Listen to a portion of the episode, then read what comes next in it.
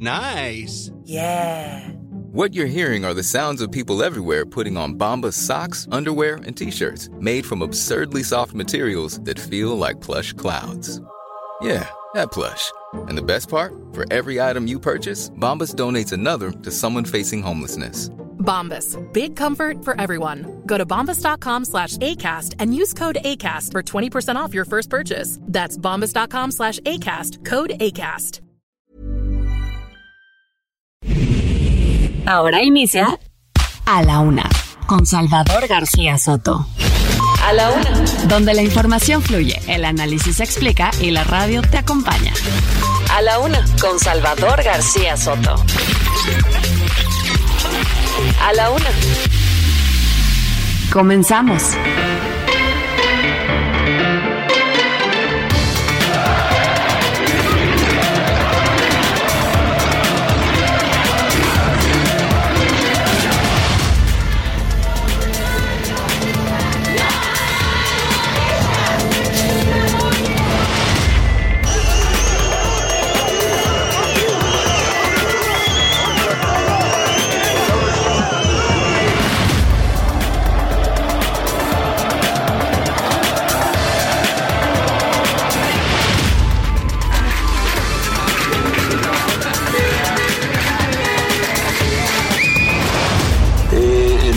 Eh, se, evaden, como ya mencionó la secretaria, 25 personas privadas de la libertad. Detenidos, hubo 5 detenidos.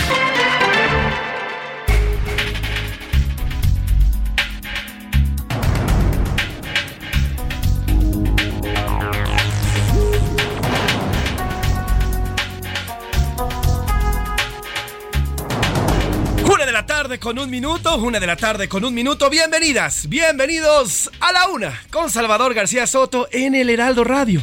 A nombre del titular de este espacio, el periodista Salvador García Soto, y de todo este gran equipo que hace posible este servicio informativo que día a día traemos para usted con mucho cariño y mucho profesionalismo un grupo de profesionales, no solamente de la radio, sino también de producción y, del periodismo. Gracias.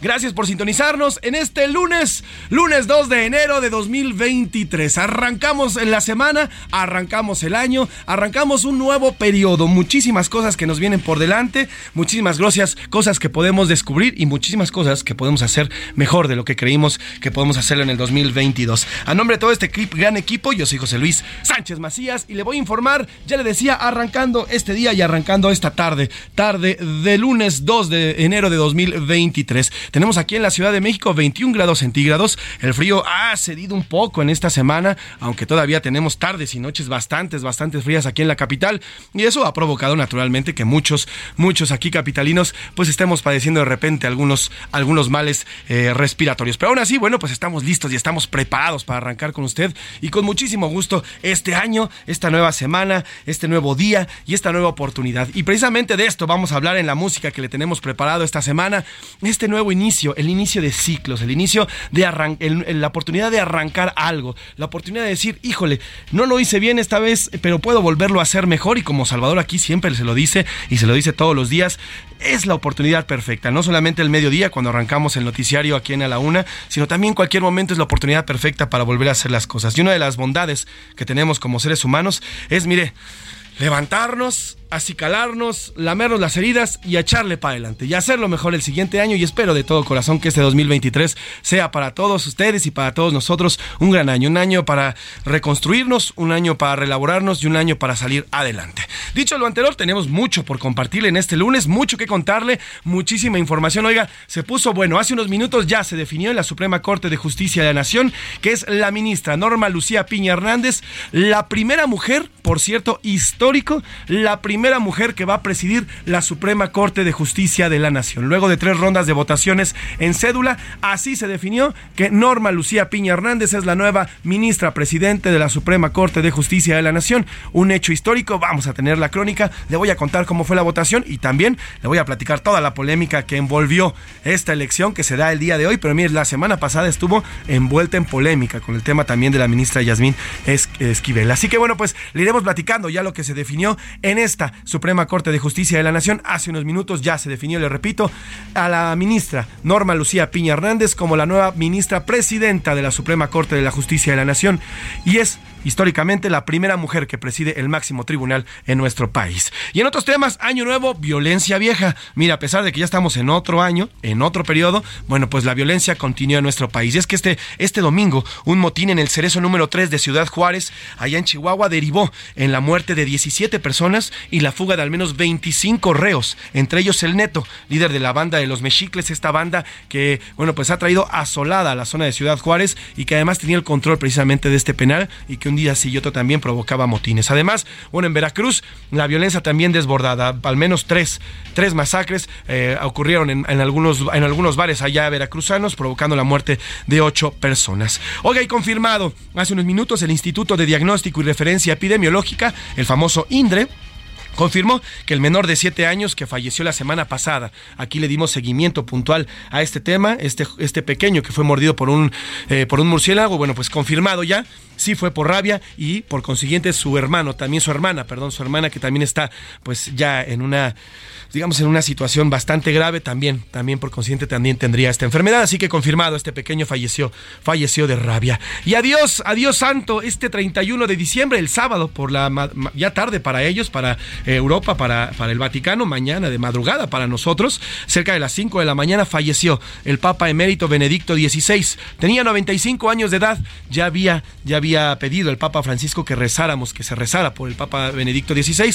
Así que bueno, pues ya comienza, comienza la despedida oficial para el Papa emérito Benedicto XVI, que tendrá todas las exequias, ¿eh? excepto obviamente el cónclave, que es este momento donde se elige al nuevo Papa, pero por lo demás tendrá exactamente las mismas despedidas. Y en los deportes, este 2 de enero, hoy inician también los funerales del cuerpo presente, de cuerpo presente de Edson Arantes do Nascimento Pelé. En el estadio el equipo Santos de Brasil, iremos hasta Brasil, iremos hasta esta zona del continente americano. Y también, por cierto, hablando de Brasil, ayer, ayer primero de enero tomó protesta Luis Ignacio Duda Lula da Silva en su tercer periodo ya como presidente de Brasil. También tendremos reporte de este, de este, de esta toma de protesta. Estuvo presente la esposa del presidente López Obrador, eh, Beatriz Gutiérrez Müller, en representación de nuestro país. Eh, así lo dijeron y así lo subieron en redes sociales. Pero bueno, le tendremos esta información. Además, iremos también a las calles de la Ciudad de México. Estaremos también visitando los estados de la República Mexicana, contándole qué es lo que ha ocurrido en estas, estas últimas 72 horas que nos dejamos de escuchar y de ver prácticamente desde el año pasado que no nos escuchábamos. Sin nada más que decir y lanzados los temas en la mesa, ¿qué le parece si nos vamos a la pregunta del día? Porque como siempre le decimos, este programa es nada, absolutamente nada, sin usted. En A la Una te escuchamos. Tú haces este programa. Esta es la opinión de hoy.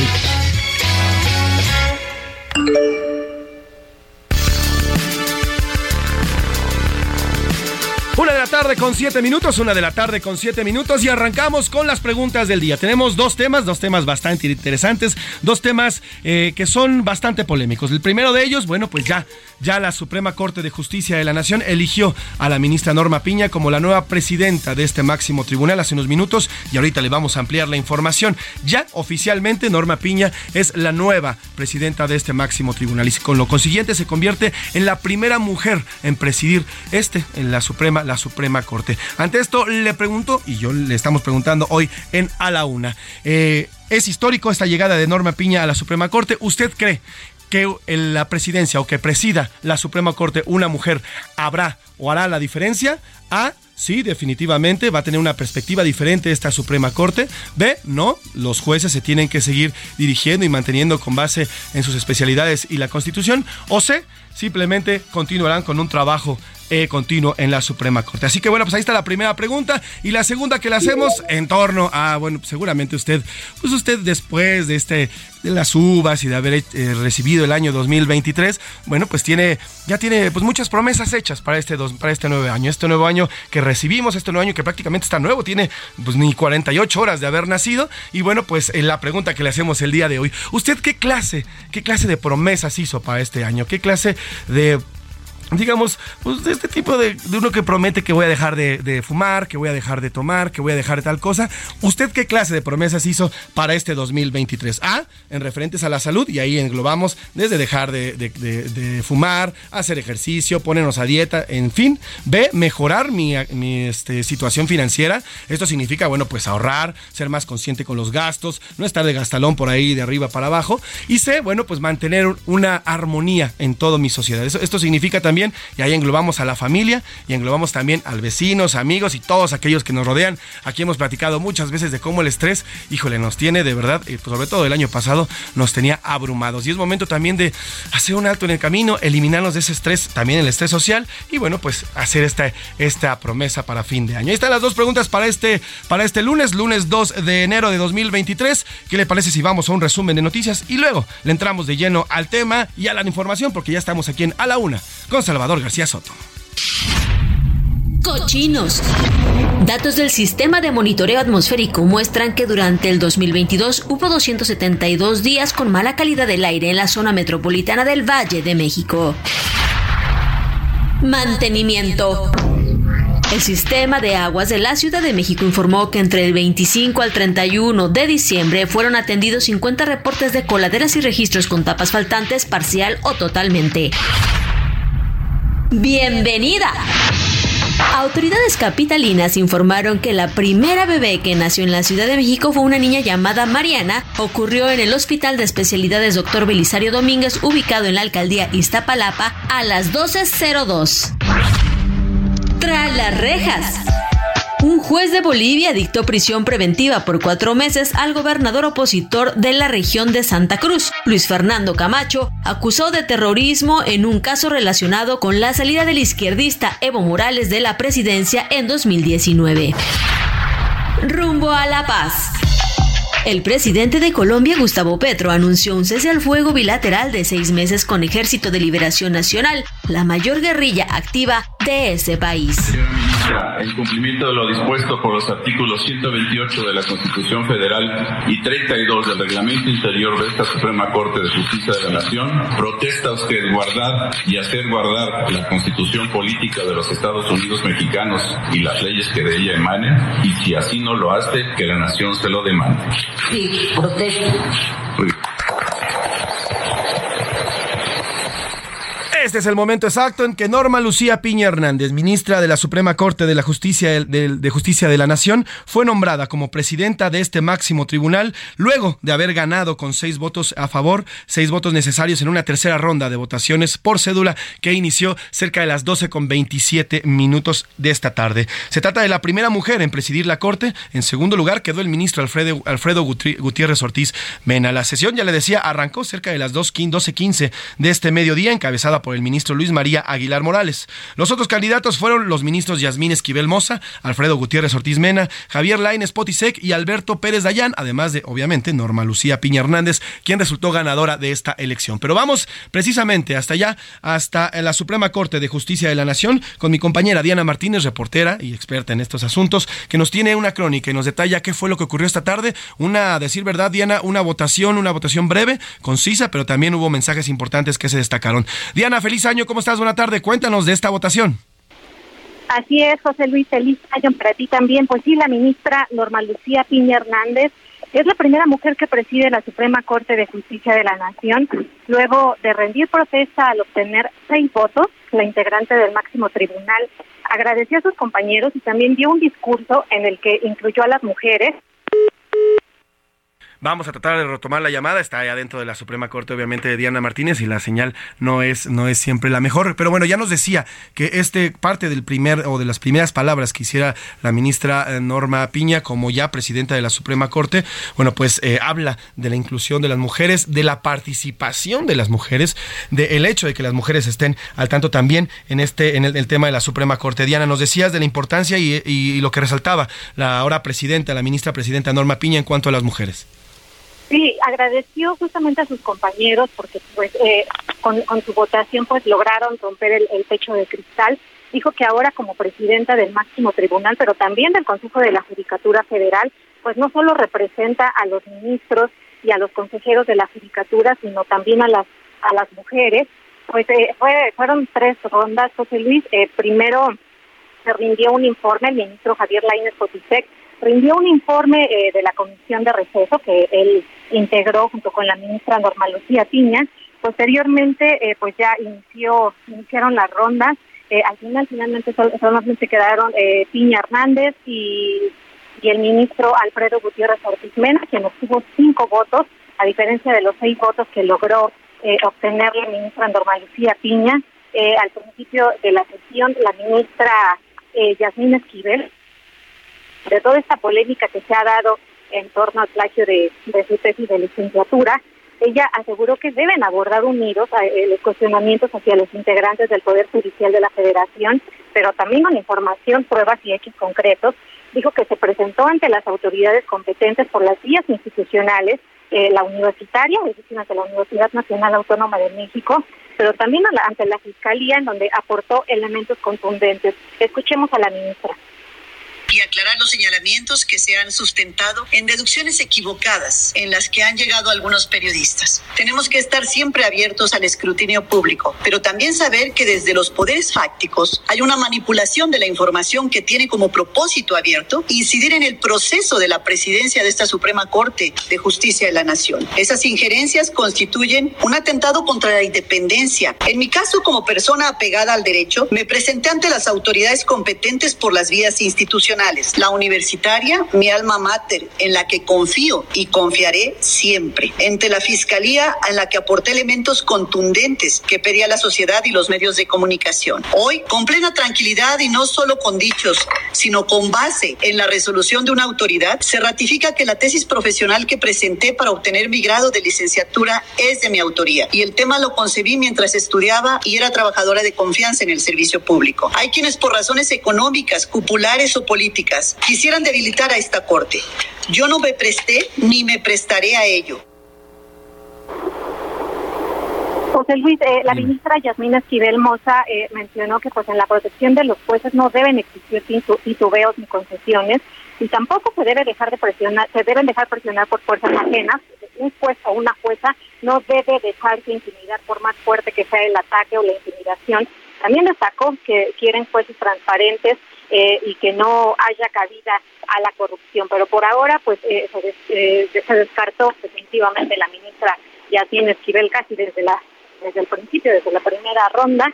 Y bueno, finalmente ya hay una nueva presidenta tanto de la Suprema Corte como del Consejo de la Judicatura Federal que es importante también, Diana, destacar que no solamente se convierte en la, en la, presidenta de la Suprema, sino también del Poder Judicial. Diana, te quiero preguntar, tú estás y siempre has estado ahí, estás cubriendo todos, eh, prácticamente todas las sesiones de la Suprema. ¿Cómo viste, cómo viste el día de hoy, esta mañana previo, minutos previos a que arrancara, pues todo este, digamos, todo este ecosistema que envolvió esta votación desde las pasadas dos semanas que comenzó a circular el tema de la ministra Yasmín Esquivel? ¿Cómo viste tú el día de hoy el arranque, no solamente del año y de, la sesión, sino pues todo el ambiente que se movía en torno a esta votación. ¿Qué percibiste mientras eh, se reunían y previo a la votación?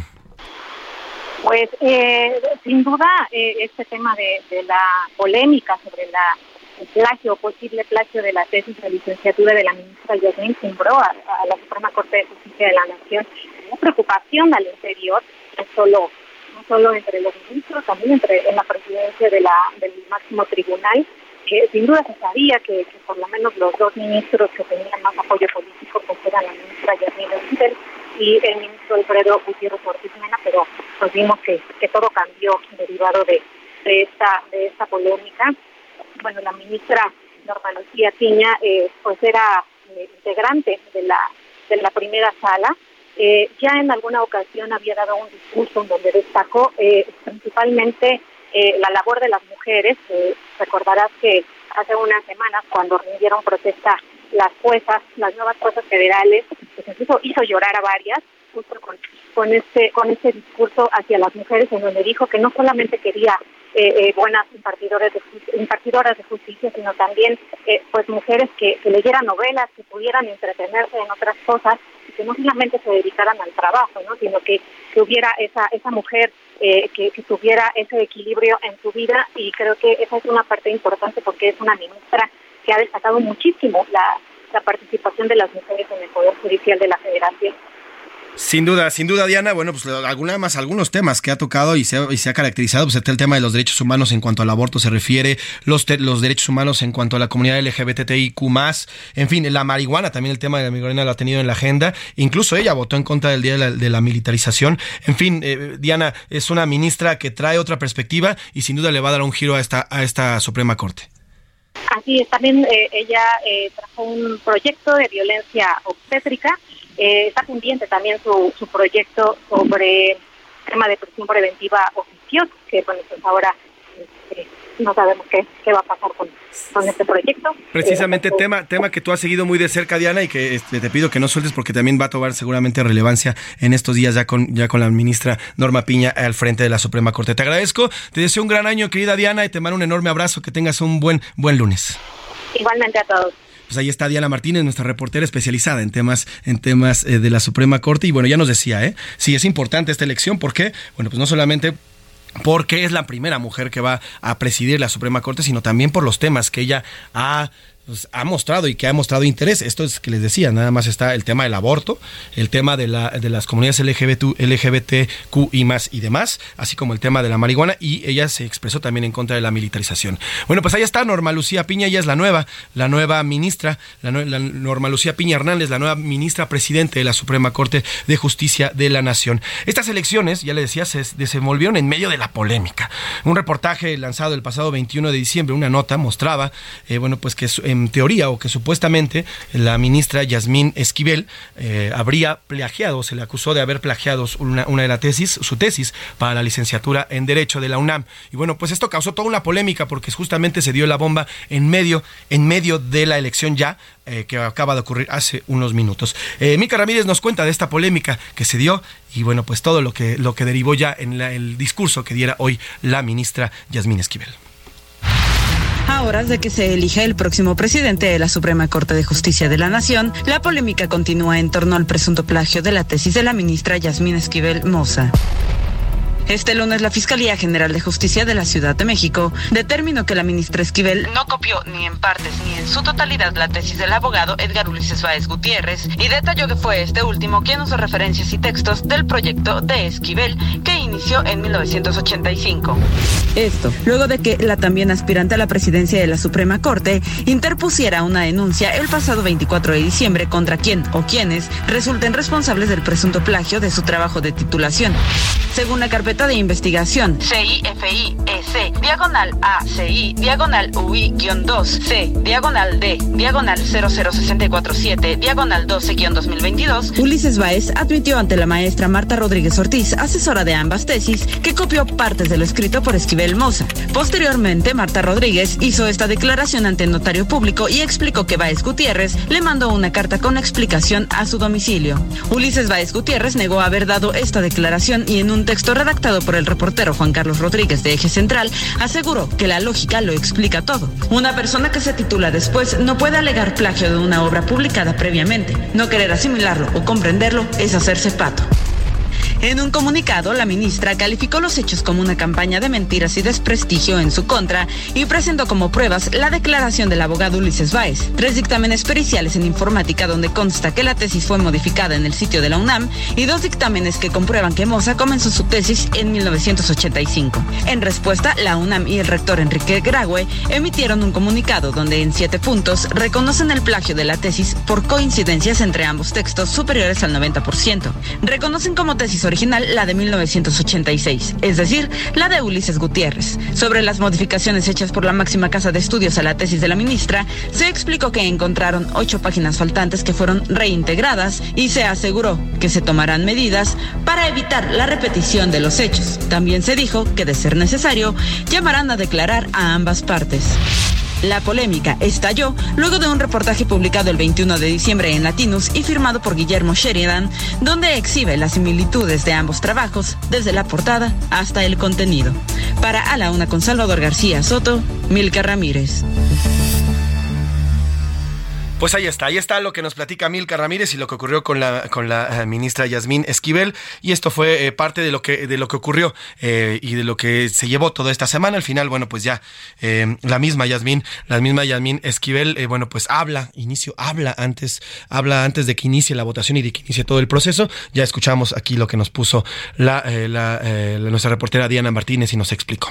Vamos a ir a una pausa, una con 24 minutos. Vamos a escuchar esta semana música referente al inicio de ciclos. Nuevos ciclos, ya les decía, echados para adelante, sin miedo a nada. Lo que se venga, que se deje venir. Total, el que tenga miedo de morir, que no nazca, como dirían por ahí. Vamos a escuchar música, música para arrancar ciclos, para liberarnos de todo, respirar y decir, 2023, 2023, ahí te voy y te voy con todo. Primero arrancamos con Michael Jackson, una canción Man in the Mirror, 1988, El hombre frente al espejo.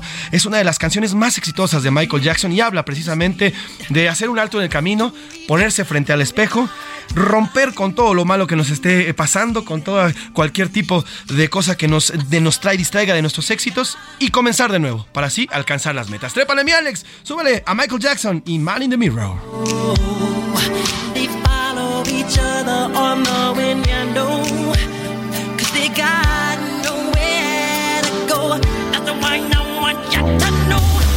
En un momento regresamos. Heraldo Radio, la H se lee, se comparte, se ve y ahora también se escucha.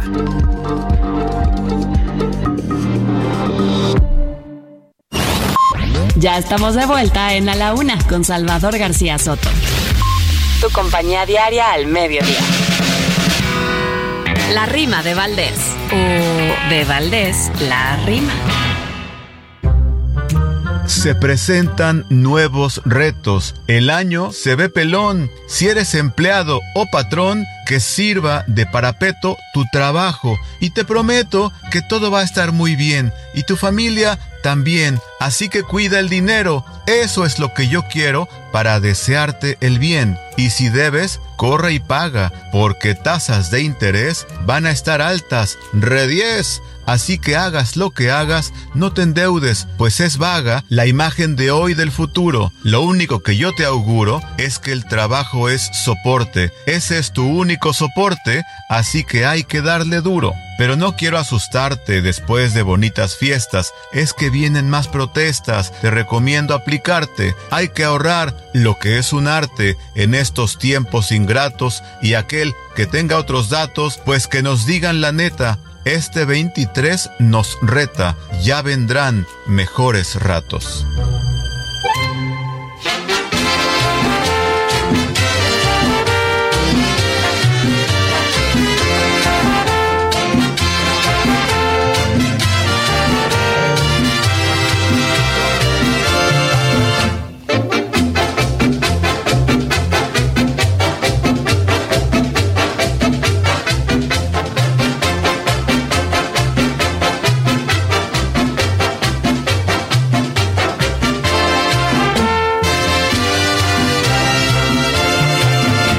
Año nuevo,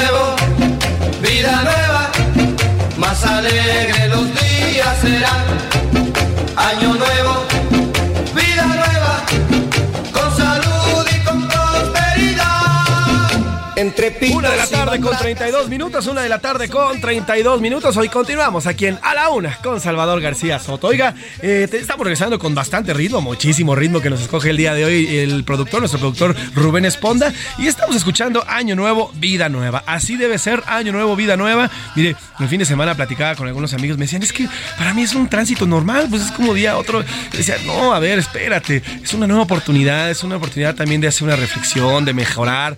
Tal vez todo lo que no podréis lograr en el 2022 puedes hacer en el 2023.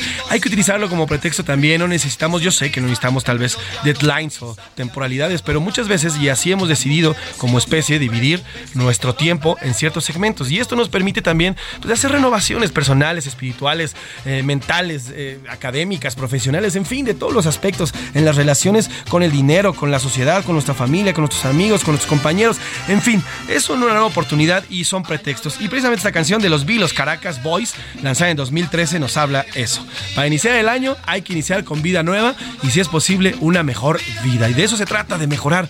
Eso es lo que nosotros buscamos como cada individuo. Ser mejores cada vez y cada día es una oportunidad y qué mejor un año nuevo. Trépale mi Alex, año nuevo, vida nueva de los Vilos Caracas Boys. Esta canción lanzada en 2013 con mucho ritmo para arrancar y calentarnos en esta frita tarde de lunes. Año nuevo, vida nueva, más alegre los días serán.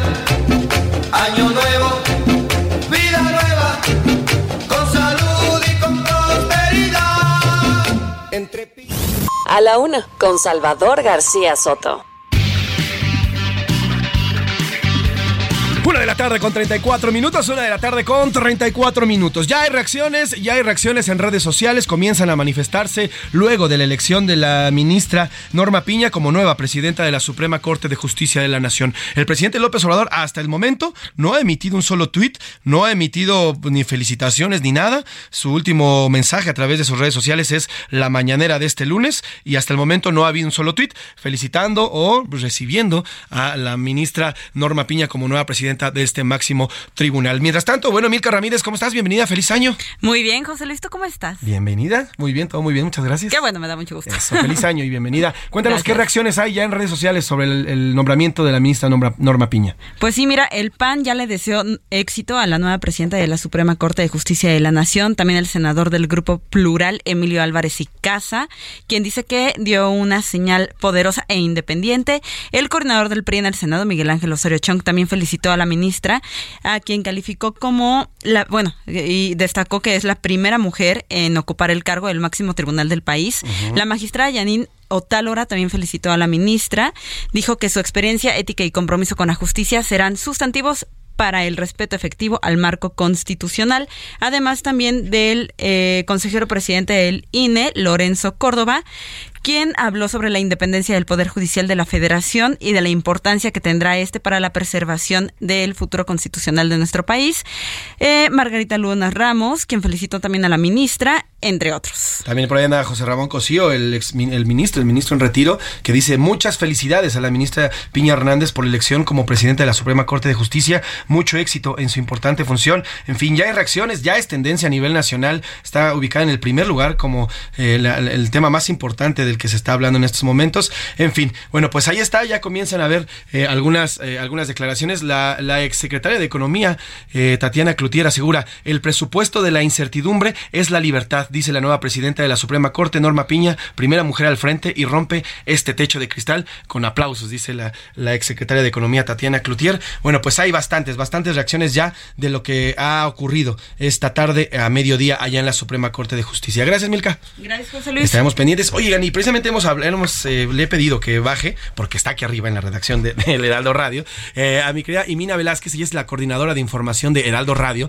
y bueno, pues le pedí que bajara porque ella durante muchos años no solamente cubrió la fuente, sino estuvo muy cerca de la fuente judicial, muy cerca de la Suprema Corte, muy cerca de los jueces, muy cerca de los magistrados, y maneja muy bien todo el tema, el tema de la elección y todo lo que vino y todo lo que significa la elección de Norma Piña como nueva presidenta de la Suprema Corte. Querida Imina, ¿cómo estás? Feliz año, bienvenida. Hola, José Luis, un gusto platicar contigo sobre este tema que la verdad es apasionante. Es apasionante. Y es apasionante sobre todo porque en esta ocasión ganó la escuela judicial. Exactamente. Norma Piña es una mujer que ha pasado por todos los peldaños de la, del, del Poder Judicial, uh -huh. desde secretaria, de, secretaria de, de, estudio, desde actuaria, es decir, para las personas que nos escuchan la carrera judicial, son al menos siete, siete escalones, digamos, que uh -huh. tiene que llegar, que, que cruzar una persona para llegar a ministro. Ella los cursó todos y entonces en esta, en esta elección, pues lo que nos dejan ver es que pues realmente quieren que el Poder Judicial regrese a manos de las personas que lo integran, de los jueces y magistrados.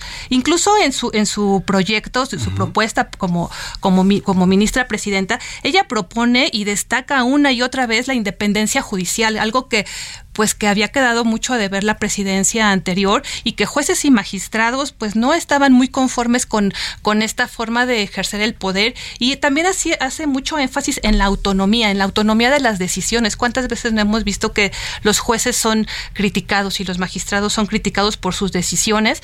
Y entonces, bueno, pues en esta ocasión, si bien la decisión de, de los ministros es individual, bueno, sí, sí escuchan las voces, ¿no? Y en este caso, pues los jueces y magistrados querían ser escuchados y bueno, la elección de Norma Piña creo que es reflejo de eso. Totalmente de acuerdo, y Mina, a ver, vamos por pasos, pues, vamos por pasos, porque esta elección es importantísima en muchos aspectos. En primera, bueno, pues eh, dan, dan varios malotazos. El primero de ellos, la primera mujer que llega a presidir este tan importante, el máximo tribunal de nuestro país, lo repito, porque de esa irrelevancia e importancia tiene, ¿no? es muy importante también, sin duda es histórico, es la primera mujer en presidir este órgano colegiado y la verdad es que ya también el Poder Judicial tenía ya desde hace varios años un trabajo importante, tienen una unidad de género que de la que poco se habla porque, bueno, pues finalmente los esfuerzos ya se habían focalizado en la presidencia de la Corte, pero desde la, la, presidencia del ministro Silva Mesa, que por cierto ganó un premio de derechos humanos cuando ejerció, ejerció esta,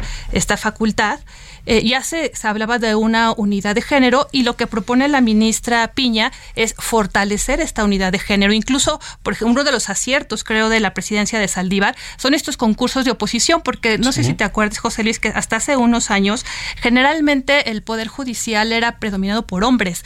Las últimas encuestas que había realizado organizaciones como México Evalúa, pues solo hablaba de un 15% de magistradas y juezas y la verdad es que el techo de cristal en el Poder Judicial era terrible. Y justo en la, en la presidencia de Saldívar se impulsaron estos concursos para aumentar la, la, la, este, la, presencia de mujeres en tomas de decisiones, sobre todo.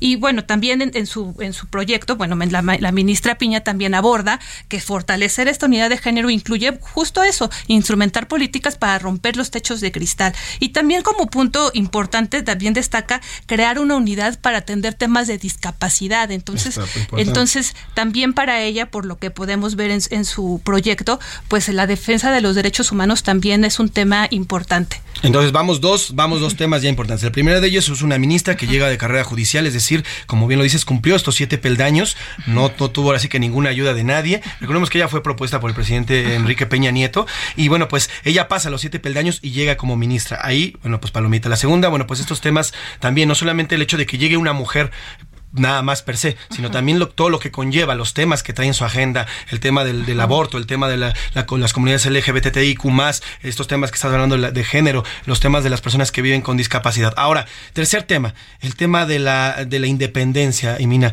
eh, había muchas acusaciones, incluso se publica ayer un, un, eh, pues un, artículo en el país en el cual hablan de eh, la salida del ministro Arturo Saldívar como un, ministro político. Hoy, bueno, pues había muchas críticas también en torno a que la Suprema Corte, su, siguiera bajo, digamos, esa sospecha de que no era tan, tan independiente y que estaba a, algunas ocasiones a lo que dijera el Ejecutivo. Y hoy, al parecer, con esta elección de Norma Piña, pues se rompe cualquier vilo que existiera de duda al respecto. De hecho, Saldívar no lo ocultaba. Él decía que sí tenía un proyecto y que estaba abierto a escuchar propuestas una vez que termina su, su periodo en diciembre de, de este 2023. Eh, en este, en este caso, la, la, ministra Piña insisto, en su, lo que nos podemos basar es en su proyecto, donde respecto a la autonomía, ella hace énfasis en que los jueces y magistrados son autónomos. Por eso creo que las palabras, las palabras clave de sus proyectos es autonomía e independencia. Entonces, en la autonomía de los jueces, ella también hace énfasis en un tema que preocupa mucho a los jueces, que es la seguridad.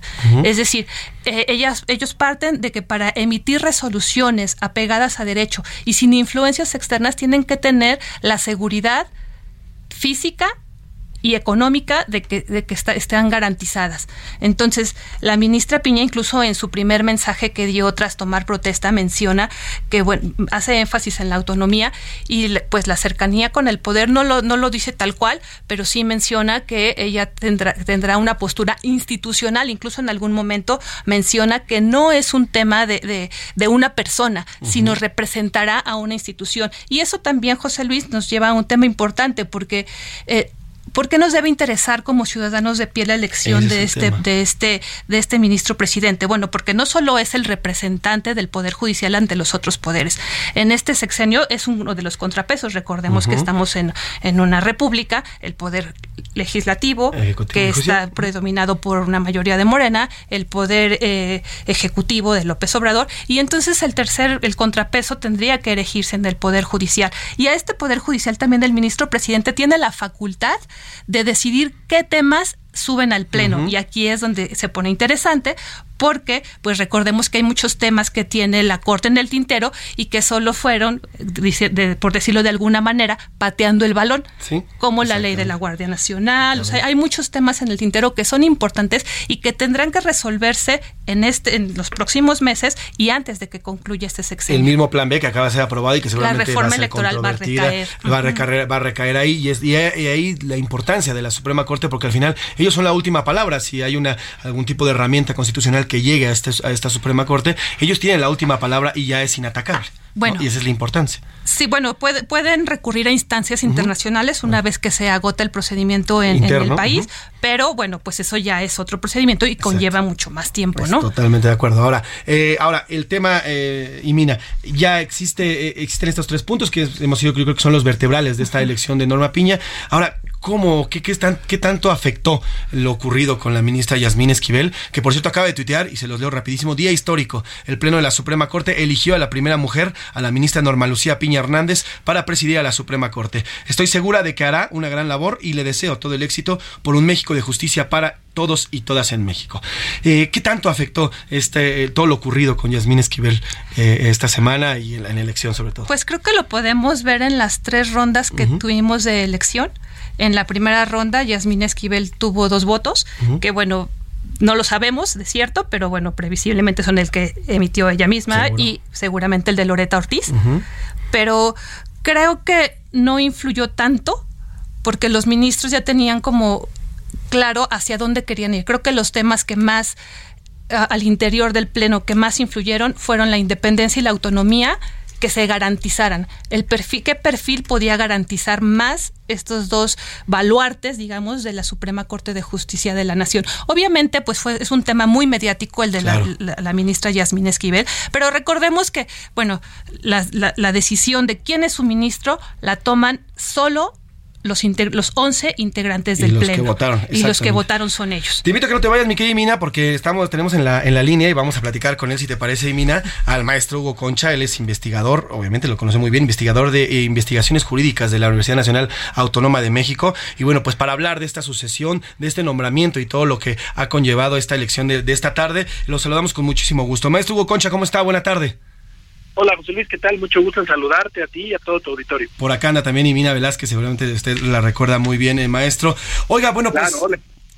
Bueno, pues para arrancar, ¿qué significa para usted la elección ya de, Norma Piña como nueva presidenta de la Suprema Corte?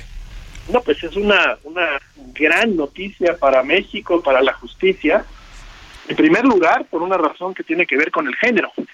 La verdad de las cosas es que ya México se había tardado en estar teniendo puestos de enorme relevancia y responsabilidad a mujeres y sobre todo cuando son mujeres capaces, con los méritos como los tiene Norma Piña Hernández. Entonces, primero que nada, yo creo que ahí hay un elemento que nos tiene que, que, dejar muy satisfechos a todos y a todas. Es increíble y qué bueno que sucedió.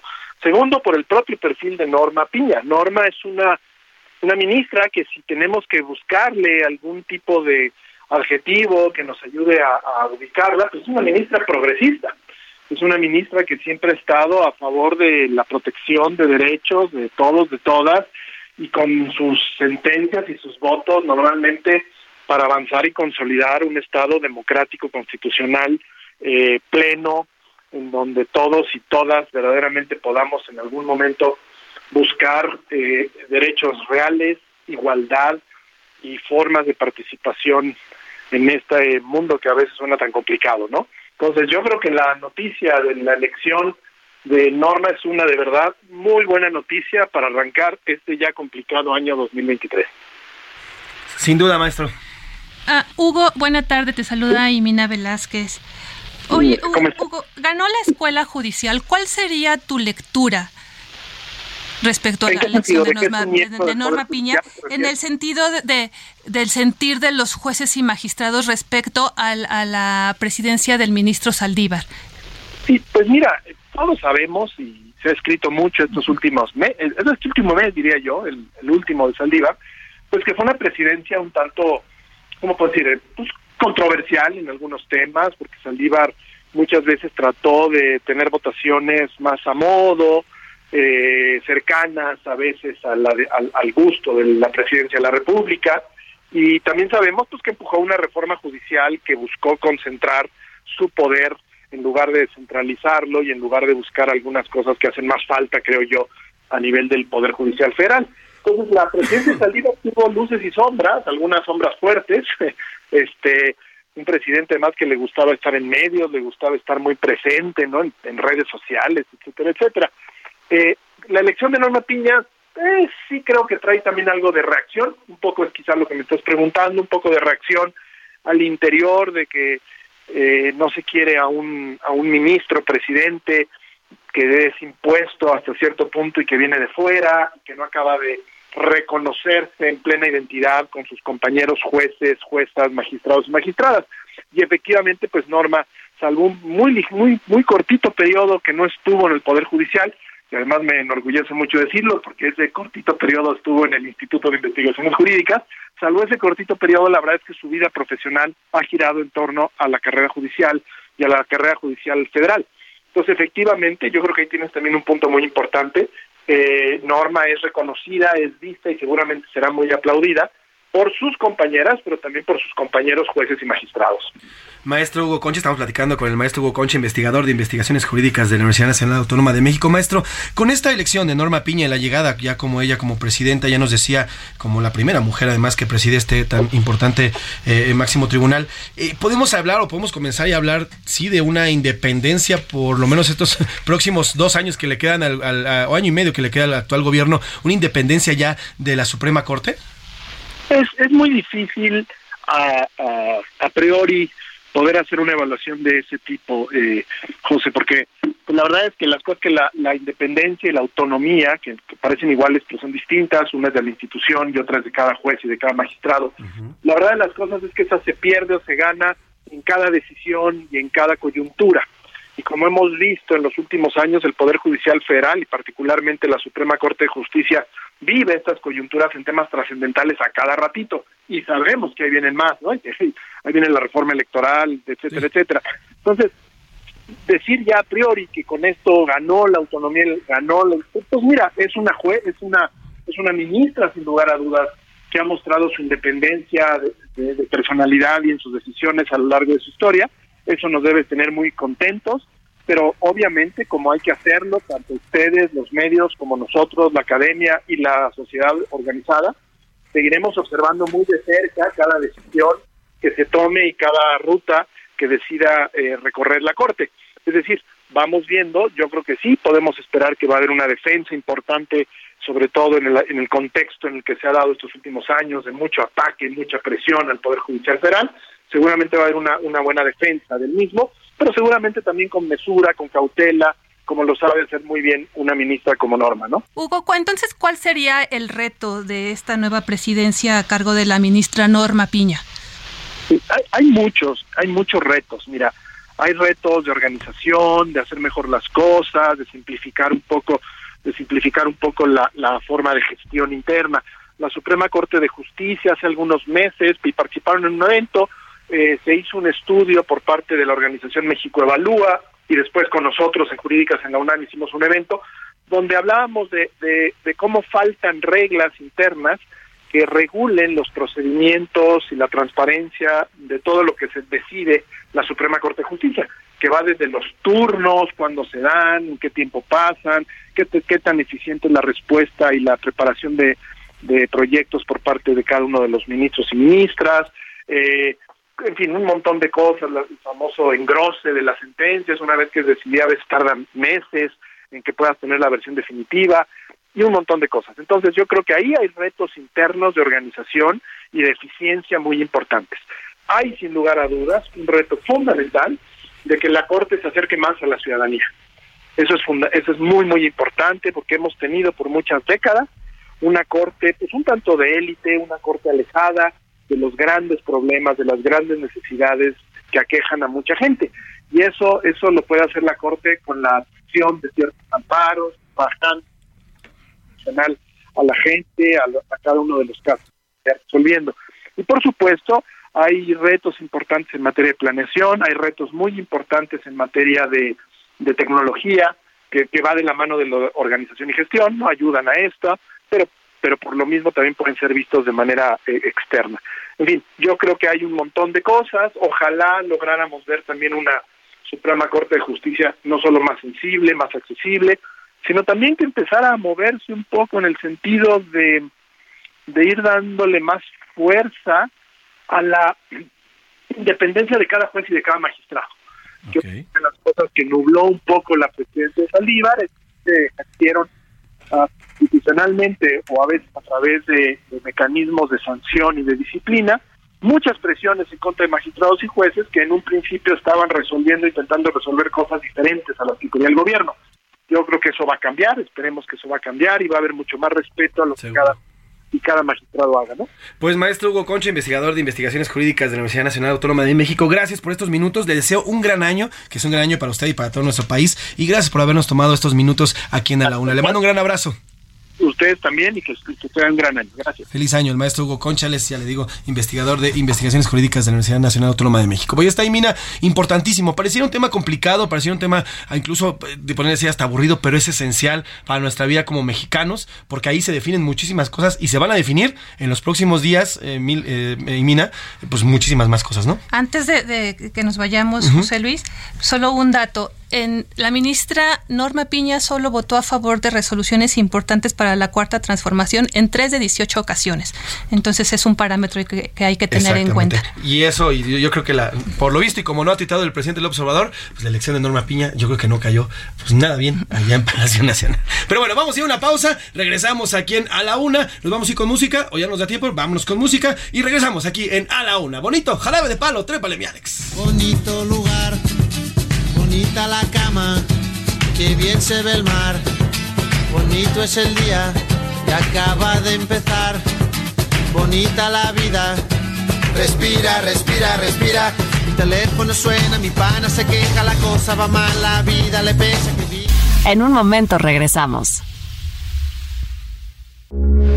Heraldo Radio, con la H que sí suena y ahora también se escucha.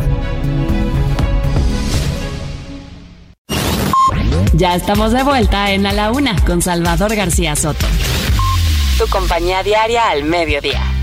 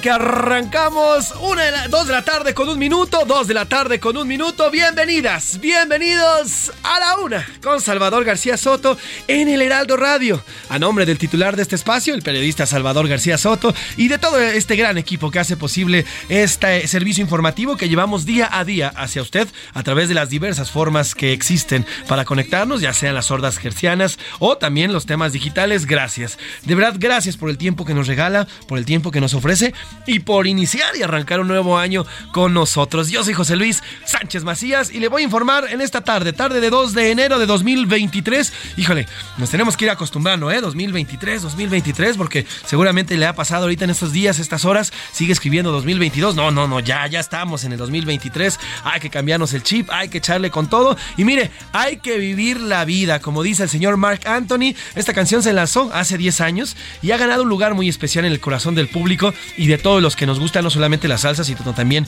la música positiva. Pues habla de los obstáculos y lo duro que es la vida, la vida per se. La vida es, son más momentos a veces oscuros que claros, pero todo depende de cómo nos aventemos hacia ellos y cómo los enfrentemos. De eso se trata, de vivir la vida y no que la vida nos viva a nosotros. Así que Marc Anthony, con vivir la vida, hay que vivir este 2023, hay que sacudirnos toda toda la mala vibra, hay que sacudirnos toda la polilla y a movernos y a empezar como maquinitas, como, como el trenecito, chucu chucu, poquito a poquito para darle duro a este año. Así que trépale mi Alex, vivir mi vida, Mark Anthony 2013 y esto son así.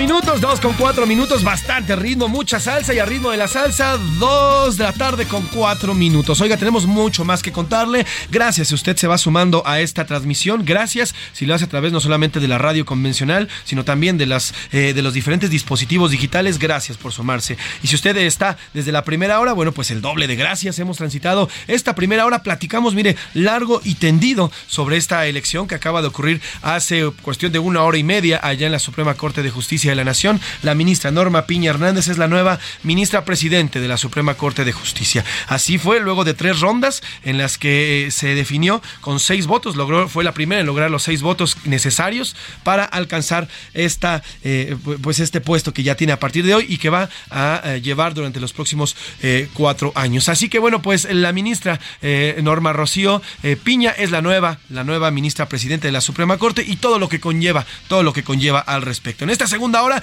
le vamos a platicar de muchísima más información que tenemos. Vamos a hablar sobre lo que ocurrió en Ciudad Juárez. Oiga, ayer eh, una, una tarde-noche de verdad llena de violencia, balaceras en el Cerezo número 3. Hubo 17 personas asesinadas, 25 eh, reos que se fugaron de este cerezo y bueno, entre ellos un máximo líder de los llamados mexicles, esta, esta pandilla que ha causado y que sigue causando todavía terror en la parte de Ciudad Juárez, allá en Chihuahua. Vamos a hablar también lo que ocurrió con estos jóvenes eh, que fueron mordidos ya desde inicio del mes de diciembre. Lo hemos dado seguimiento puntual a este caso, de estos tres hermanitos que fueron mordidos por un murciélago. Uno de ellos falleció la semana pasada. Se confirma este lunes por parte del INDRE que, eh, bueno, pues sí se trata de rabia. Aquí nos decía la, doctora Rosa, eh, Rosy, eh, Iris, nos decía que hasta que hubiera una necropsia, bueno, pues se podría saber y confirmar el diagnóstico. Bueno, pues ya se confirma. Por consiguiente, bueno, pues hermana que también se encuentra en estado grave padece la enfermedad. Y bueno, la, afortunadamente otra de sus hermanitas, la más pequeña, ella sí pudo recibir atención médica pronta, ella sí recibió eh, las vacunas y bueno, pues ya está sana y salva y está incluso dada de alta. Hablaremos también de lo ocurrido allá en Brasil, eh, lo ocurrido allá en Brasil, eh, la toma de protesta del de el presidente Luis Ignacio Lula da Silva, tendremos reporte desde allá y también cómo van las exequias del señor Pelé, Edson Arantes de Nacimiento Pelé, que bueno, pues como lo reportamos falleció la semana pasada. Iremos también al Vaticano porque también continúan allá estos eh, honores que hay a Benedicto XVI. ¿Por qué? Porque falleció el 31 de diciembre pasado, el pasado sábado. En fin, le tendremos también lo ocurrido, oiga, con el tema de este tamalero que fue asesinado el 24 de diciembre por un hombre que iba a toda velocidad, además en estado de ebriedad. Bueno, pues ya fue retenido, fue detenido luego de esta promesa que hiciera el gobernador del Mazo que estuvo el viernes en la conferencia de prensa. Eh, Jorge Claudio, el señor que fue asesinado por este personaje que venía en estado de ebriedad y en exceso de velocidad. Bueno, pues eh, eh, recordemos que el gobernador Alfredo del Mazo se presenta en la conferencia, dice que van a revisar el caso y luego el fin de semana es detenido, retenido este señor porque había sido, le habían dado prisión domiciliaria, pero ya fue detenido y bueno, pues será vinculado a proceso. Le platicaremos de todo esto y muchísimo más. Oiga, también vienen los Reyes Magos, los Reyes Magos andan preocupadones porque, híjole, en cuanto dio el primer minuto de este primero de enero de 2023, todo volvió a subir, ¿eh? Todo conforme a la inflación va para arriba también. Vamos a platicar de eso. En fin, tenemos muchísimos más temas que contarle, muchísimo más que platicarle. Además, tendremos el cotorreo informativo, tendremos también el karaoke informativo para darle la bienvenida al 2023. Y como siempre, a esta hora del programa, tenemos la parte más importante, su voz, lo que nos dice y lo que nos comenta en este espacio, que es importantísimo. Y para ello, ya está aquí en cabina y le agradezco. Ya la escuchó usted hace unos minutos. A Milka Ramírez, ¿cómo estás, Milka? Muy bien, ahí, muy bien arrancando el año con toda la actitud, con toda la energía. Sí, perdón, perdón. Eso, ¿no? casi los dejo sordos en el micrófono. Disculpen, pero sí, con toda la actitud, con buena energía. Eso, como debe ser. Miquel Laura me dio la bienvenida. ¡Feliz año! Ay, saludándolos a ustedes aquí, a Milka, José Luis y a todos los que nos escuchan en casita, los que tienen la fortuna de estar trabajando, pues que iniciar este año con nuevos bríos, siendo positivos, los que nos escuchan en casita porque aún están descansando, yo los envidio muchísimo porque de verdad es que las mañanas últimamente están muy frías. Y, ¿eh? y, bueno, eh, los que están preparando la comida, muy buen provecho, aquí nosotros les vamos a seguir informando. Y bueno, pues tenemos mucha información todavía, muchísimas opiniones que nos están llegando de, de nuestras preguntas del día de hoy. Así es, pero por lo pronto tuvimos, tenemos dos preguntas en el aire, la primera de ellas, bueno, pues esta elección de la ministra eh, Norma Rocío, que Norma Rocío Piña, que ya es la nueva ministra presidente. Y la segunda, bueno, pues esto de las promesas. Ustedes hicieron promesas para este año. A ver, ¿cuáles son sus promesas para este año? Díganos la verdad. A ver, Laura, ¿cuál es tu promesa para este año? Ahorrar más. Ahorrar más, ahorrar más. ¿Tú, mi querida Milka? Administrarme mejor. Sí, definitivamente. Yo también coincido con ustedes. Uno de, mis promesas para este año es eso, eh, lograr una administración de mis finanzas. Una, digamos, voy a corregir mis finanzas porque sí tenemos bastantes gastitos ahí, hormiga, que hoy nos van mermando poco a poco nuestras, nuestro salario y al final del, mes uno llega y dije, ah, caray, ¿y dónde se me fue toda la lana? ¿no? Entonces yo creo que sí, también uno de mis, de estas promesas que he hecho para este fin de año es eso. Eh, pues digamos, pues vamos a poner correctamente mis, vamos a hacer una auditoría interna, ¿no? una auditoría interna en las finanzas de públicas de José Luis Sánchez Macías y vamos a ver en qué está fallando y vamos a arreglar todo eso porque sí, sí es necesario. ¿Qué otra más? En temas familiares, en temas sociales, a ver ustedes. Pues la verdad yo, eh, eh, o sea, me enfoqué en eso y, en pasar más tiempo con, la familia.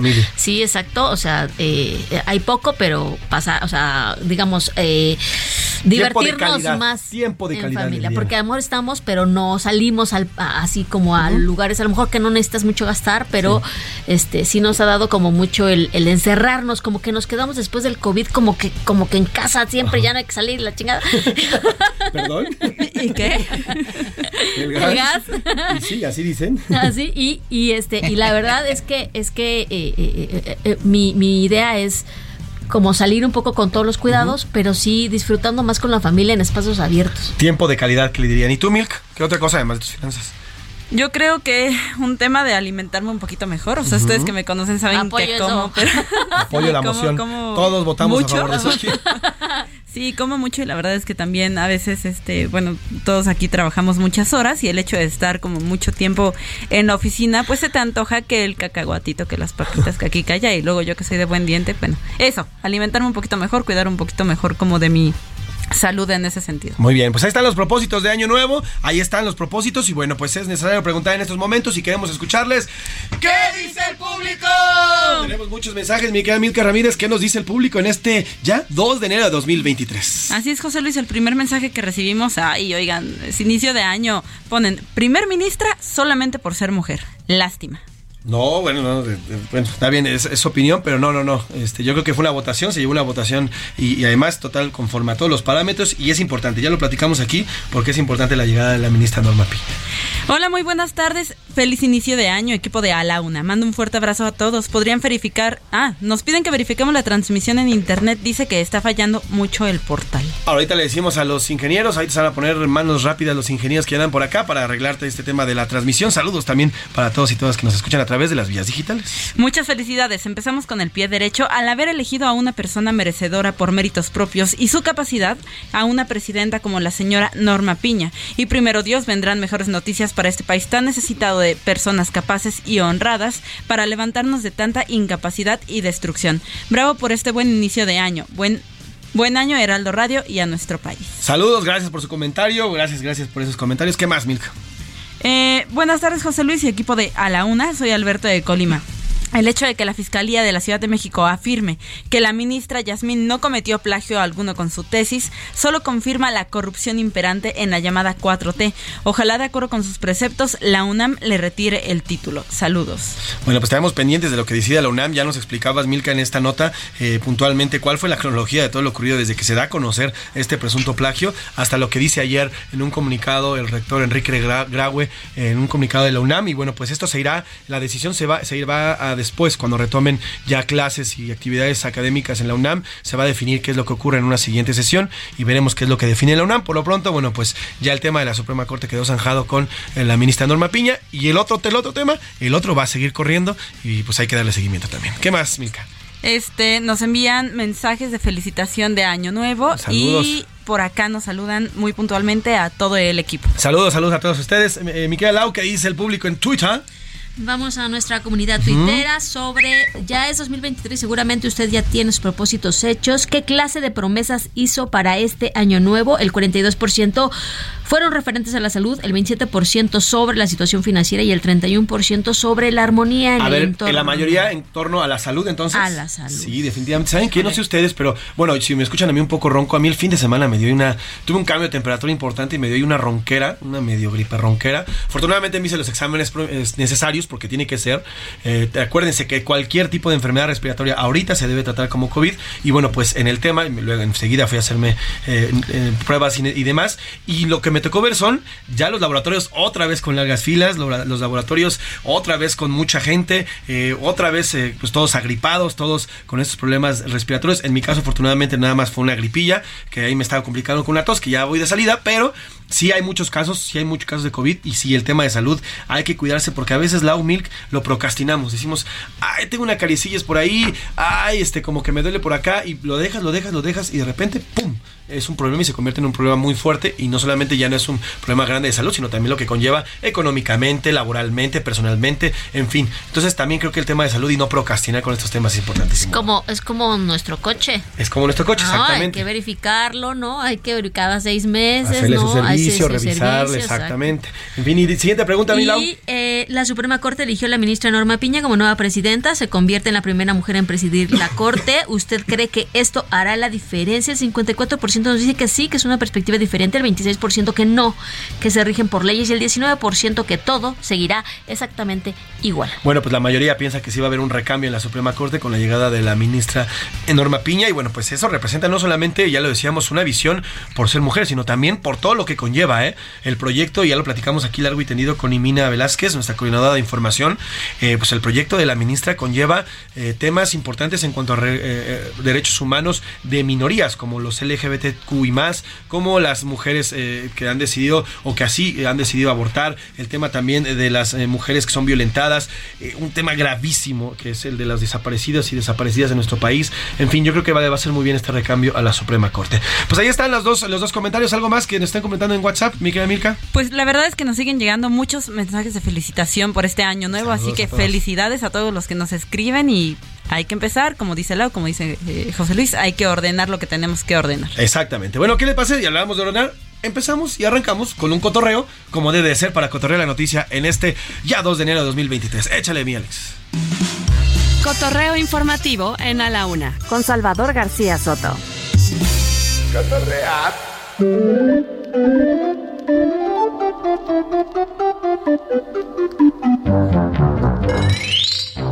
Milka Ramírez, cuéntanos qué traes de cotorreo. Vamos a retomar un tema y escuchamos A esto. ver. Ahora no volvimos a ilusionar. Quiero ganar la tercera. Es la de muchachos, la que lanzaba la mosca Cheche para apoyar a los argentinos en este mundial que acabamos de pasar en noviembre. Emil, porque estamos escuchándolo otra vez, cuéntamelo. Correcto, porque fíjate que hay unas personas en TikTok, una familia, Paulina y Miguel, Ajá. y ellos dicen que eh, la copa que cargó Messi y con la que le dio la vuelta al estadio no era la de verdad. Ah, caray, ¿por qué? Lo que pasa es que ellos llevaban una réplica de la copa, la meten al estadio, de inicio en el retén el policía le dice, no, no la puedes meter, no sé qué, ellos dicen, no importa, la metemos. Entonces cuentan que la meten a una bolsa, la llevan de contrabando y ya en el estadio la pasan a uno de los jugadores para que la firmen. O sea, lo que ellos querían era tener la Mm. copa firmada, la réplica de la copa. Ya, ya, ya. Entonces, entre las firmas, la tercera firma era la de Messi. Se la dan a Messi, Messi se confunde, es la que agarra y le da la vuelta. ¿En serio? Entonces hay una foto que ellos presentan donde está el otro jugador argentino, Ángel Di María, y le dice, y se ve literal como le enseña la parte de abajo de la copa y le está diciendo, es que esta no era la de veras. O sea, yo tengo la de veras. Entonces, bueno, este es el escándalo que está ahorita rondando en TikTok. Si quieres, escuchamos un poquito de cómo lo platicamos. A ver, vamos a escucharlo. Se, ve- se ve en la foto que Angelito agarra la copa, le señala así a, a Leo y le dice que acaba de dar la vuelta con otra copa, que él tenía la, la- la copa original. La copa es esta, la que Messi dio la vuelta y es la foto más de- del mundo. La gente decía, se te llevaron la copa, te robaron Sí. la copa, o sea, nos, di- nos divertíamos, pero queríamos que vuelva. Pero fueron como, yo creo que 45 minutos que, que la copa estuvo de manos de un jugador a otro, de un familiar a otro. O sea, entonces se hubo una copa fotos. fake que estuvo dando la vuelta por todo el estadio, una copa que no era la verdadera, y una copa que todo el mundo besó y bueno, que seguramente... ¿Y ya regresó a sus dueños? Sí, claro, ya regresó a sus dueños, ya cada, ya cada quien tiene la copa que debe de tener, pero bueno, mientras se generó esta Bueno, confusión pues y déjame este decir- polémico momentito que pudo haber sido un tema legal. Sí, pero además esa copa pues, ya va a valer millones, ¿eh? O sea, ya de valer Sí, millones claro, porque no ya. solamente es una copa falsa, es una copa y es una, es una de las copas más likeada. Es con esas, es precisamente con esa copa falsa. Le dio la vuelta a todo el estadio. Al Correcto. final de valer ya millones de, de Y al dólares. mundo. Y al Y mundo. al. ¿Quién sabe cuántos medios en el mundo publicaron una foto con este, con la copa La falsa? copa fake. Híjole, qué buena, qué buena historia. Hay que darle seguimiento a ver Muy qué tal. Muy buena. bien, muchas gracias, Milka. Milau, ¿tú qué traes? Pues ya que hablamos de TikTok, en, en- en esta red social se hizo viral la historia de una pareja Ajá. que pensaba ir a un concierto, pero como eh, el novio tenía que ir a trabajar, decidieron pues no ir al palenque, era un palenque. Entonces, eh, esta chica pues se le ocurre eh, jugarle una broma. Y ella fue la que se lleva la sorpresa porque cuando ella, eh, el- el novio está trabajando, ella busca en internet el palenque, se toma una foto con un vaso chelero que ella consigue, se toma una selfie y se la manda al novio y le dice de broma que sí. Que sí fue. Que sí, ella sí fue. y entonces el novio, enfurecido, le suelta tremenda confesión. ¿Es en serio, Adriana, que te largaste al pinche baile? Ya te había dicho que no íbamos a ir. Me toca trabajar. ¿Sabes qué? Ya hasta aquí llegó lo nuestro. De todas maneras, nos la pasamos peleando. Esto no funciona. Hasta aquí llegamos. Y pues sí, sí es cierto lo que te dijeron de la secretaria. Ya hace rato que me la ando chingando. ¡Válgame! Ver, a ver, vamos a recapitular. Esta pareja iba a ir a, a un palenque. Por cuestiones laborales, él ya no puede ir, dice que no puede ir. Pero ella le juega una mala broma, saca la fotografía del palenque con un vaso chelero de cualquier Ajá. lugar y le dice: Mira, aquí estoy en el palenque. Y él se la cree y además de coraje, pues le hace tremenda revelación. Y le confiesa que tiene sus cosas con la secretaria. ¡Sopas! Híjole, po- híjole, no sé si pobre. Ahora sí que como diría Manuel, todo, todo se derrumbó, literalmente. Al final, bueno, pues me imagino que ese compa ya está muerto y no le han avisado. Híjole, qué fuerte. Todo por el coraje y la mala broma, entonces. Así es. La sorpresa ella también se la llevó, Claro. pero pues al final él salió más ventilado. Que sí. Ay, ¿ven? no, qué fuerte. Ay, bueno, pues donde ya no habrá, donde ya no va a haber palenque es en esa relación, definitivamente. Pero bueno, gracias Laura, gracias Milka. Gracias a los ustedes dos. Vamos así con todo ese rumbo a más temas.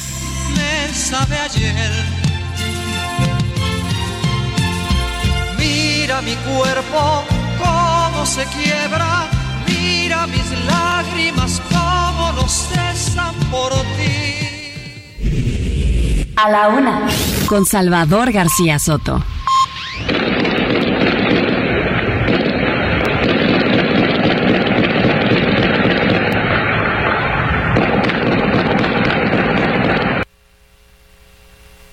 Así como se trataba de una película de guerra, así se escuchó ayer por la tarde, por la tarde, por ya por la mañana, entre la mañana y la tarde, cerca de las 7 de la mañana de este domingo, primero de enero, así se escucharon los balazos, así comenzó toda una jornada que ya le digo, comenzó muy temprano, pero se le llevó prácticamente todo el día una jornada de violencia en el penal número 3 de Ciudad Juárez, Chihuahua, tras un motín perpetrado por el grupo armado, por un grupo armado que a bordo de, de vehículos blindados arribaron al penal. ¿En qué país se puede ver esto? Solamente en México. Un penal, un penal donde están eh, varios eh, recluidos de máxima seguridad, de, importantes, ya le decía, entre ellos el Neto, que ahorita le voy a contar quién es él. Bueno, pues en un penal llegan vehículos blindados y así intentaron eh, liberar a ciertos, a ciertos reclusos. De acuerdo con reportes, autoridades tardaron en cerca de 30 minutos, media hora, media hora se tardaron las autoridades en llegar a este lugar, por lo que los agresores lograron su cometido y 25 internos se dieron a la fuga. En medio de la gresca, 17 personas fallecieron, entre ellos 10 oficiales, 10 oficiales y 7 internos, 10 oficiales y 7 internos. También, además, hubo 15 personas heridas. Esta mañana la secretaria de Seguridad Federal, Rosa Isela Rodríguez, confirmó que 25 reos se fugaron, pero destacó que entre ellos se encuentran integrantes de la banda de los Mexicles que pertenecen al cártel de Caborca, incluido justamente el Neto, el jefe de ese grupo por el cual iban a liberar un saldo de 25 personas privadas de su libertad evadidas de las áreas 4 y 5 de este centro penitenciario estatal. Entre ellos se encuentran integrantes de la banda Los Mexicles afines al cártel de Caborca. Entre los que se escaparon se encuentran Ernesto Alfredo Piñón. Este es el líder de este grupo criminal conocido como el Neto. A mediodía de ayer, hora local, la situación quedó controlada cuando elementos del ejército mexicano, de la Guardia Nacional y Policía Estatal ingresaron al centro y retomaron el control de la situación. Pues ahí está lo que dice la Secretaría de Seguridad Federal. Mientras tanto, Luis Crescencio Sandoval, el titular de la Secretaría de la Defensa Nacional, dio a conocer que fueron detenidos por estos hechos cinco personas. Se detienen a cinco personas, siete con armas, eh, siete armas largas, dos cortas, cinco chalecos tácticos, cargadores, cartuchos, pero no son de, los de los que eh, se van del, del, cerezo, sino es eh, otro, otros vehículos que quizás son parte del, mismo grupo delictivo. Se localiza un arma larga a un costado del, del cerezo, a las siete y media se asegura un vehículo más con cuatro armas largas, cargadores, cartuchos y el automóvil. Pues ahí está lo que informa el secretario de la Defensa Nacional. Oiga, este es Cerezo número 3 ahí en Ciudad Juárez. Mire, tiene historia, ¿eh? En el 2021, en agosto, ocurrió el llamado Jueves Negro. 11 personas fueron asesinadas. En 2019, también en noviembre, ocurrió un, eh, eh, un atentado que dejó 26 víctimas. Así está, y nadie, y nadie pone atención en este Cerezo. Y una vez más, el primero de enero los agarraron de sorpresa. Vamos a una pausa y regresamos con más información aquí en A la Una. Estás en A la Una con Salvador García Soto.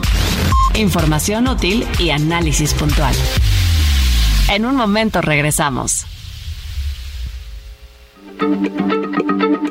Heraldo Radio, la H se lee, se comparte, se ve y ahora también se escucha.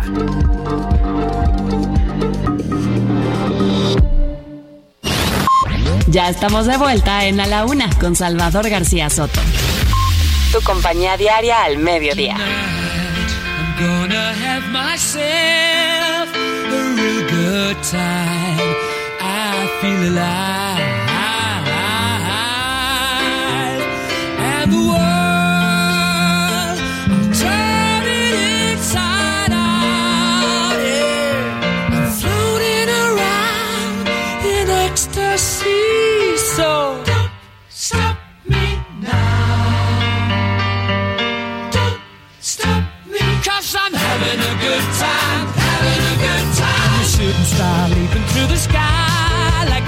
Defying the laws of gravity.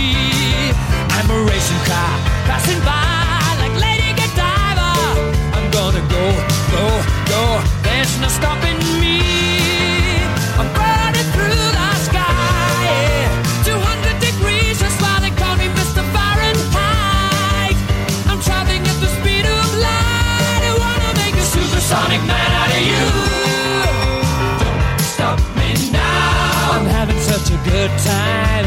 I'm having a ball. Don't Stop me now. If you wanna have a good time, just give me a call. Don't stop me Cause now. I'm having a good time. Don't stop yes, I'm having a good time. I don't wanna stop at all. Yeah, I'm a rocket ship on my way to Mars on a collision course. I am a satellite. I'm out of control. I'm a sex machine ready to reload.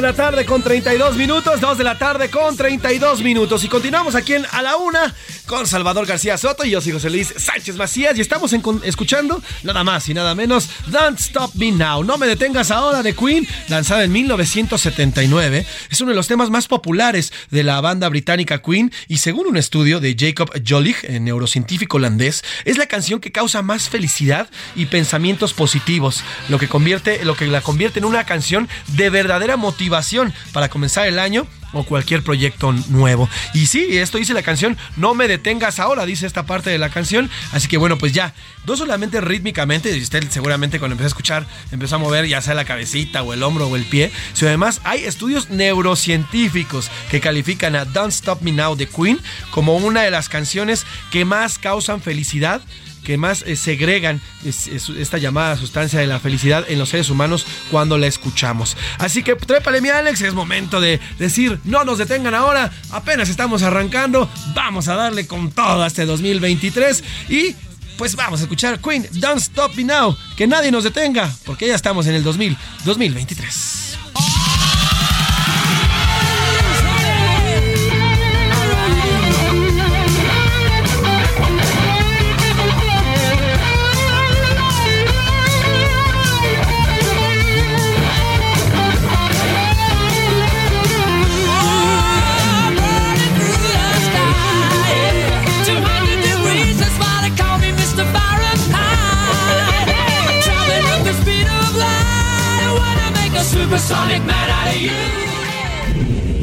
A la una. Con Salvador García Soto. El ojo público. En A la Una tenemos la visión de los temas que te interesan en voz de personajes de la academia, la política y la sociedad. Hoy escuchamos a Javier Oliva Posada en Poder Nacional. El ojo público. Saludos ahí en cabina y en nuestro radio auditorio. Pues evidentemente desearnos un buen inicio de año, saludable y lleno de, de satisfacciones y a seguir desempeñando con responsabilidad las tareas que cada uno y cada uno tenemos. Eh, Salvador, pues evidentemente estos temas que trabajamos en este segmento de tu espacio noticioso y en Heraldo Radio, referido a temas de Fuerzas Armadas, relaciones civiles militares, dimensiones de la seguridad y condiciones de los servicios de inteligencia, pues lamentablemente no conocen de puentes, fines de año cualquier tipo de, de día de asueto y fue el caso de, de muy grave motín que se dio en, el, en, Ciudad Juárez, un motín eh, en este presidio, Centro de Readaptación Social de carácter estatal, ubicado en Ciudad Juárez, que se saldó con el homicidio de 10 eh, custodios del reclusorio, el asesinato de cuatro reos pertenecientes a una banda rival de los Mixles, que están identificados con el grupo de Ismael Zambada y en algunos casos también algunas eh, informaciones al grupo de los hijos de Joaquín Guzmán. Y desde luego eh, esto no cierra con esta muy grave y lamentable noticia, sino además con la fuga de 20 peligrosos reos, entre ellos precisamente el cabecilla de esta eh, pandilla eh, aliada de, un, de uno de los dos principales, eh, de las dos principales estructuras criminales que existen en nuestro país, obviamente a la que ya mencioné y también estoy aludiendo a nueva generación. Entonces vemos que pues la, las condiciones, como lo he apuntado en otras intervenciones, Salvador, es que sí hay una decidida acción del gobierno federal a través del fortalecimiento y extensión de las actividades de la Guardia Nacional, pero esto requiere de otro tipo de medidas igual de importantes, como es en este caso revisar a fondo la reestructuración de los sistemas penitenciarios a nivel federal, desde luego, y a nivel estatal. Buen inicio de mes y buen inicio de año. Muchas gracias. A la una, con Salvador García Soto.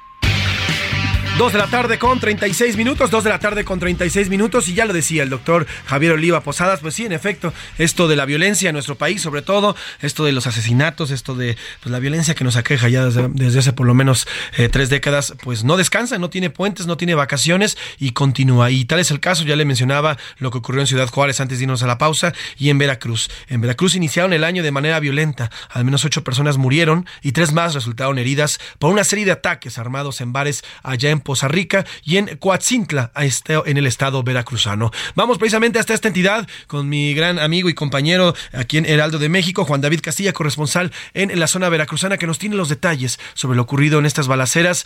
Así, así arrancaron el 2023, así le dieron las, la bienvenida, más que con campanadas, con balas. Buenas tardes, Juan David, cuéntanos, buena tarde. Muy buenas tardes, mi querido amigo José Luis, te saludo con gusto desde Veracruz. Comentarte que se vivió una noche violenta el primero de enero de este 2023 en Poza Rica, un municipio petrolero ubicado en la zona norte de esta entidad.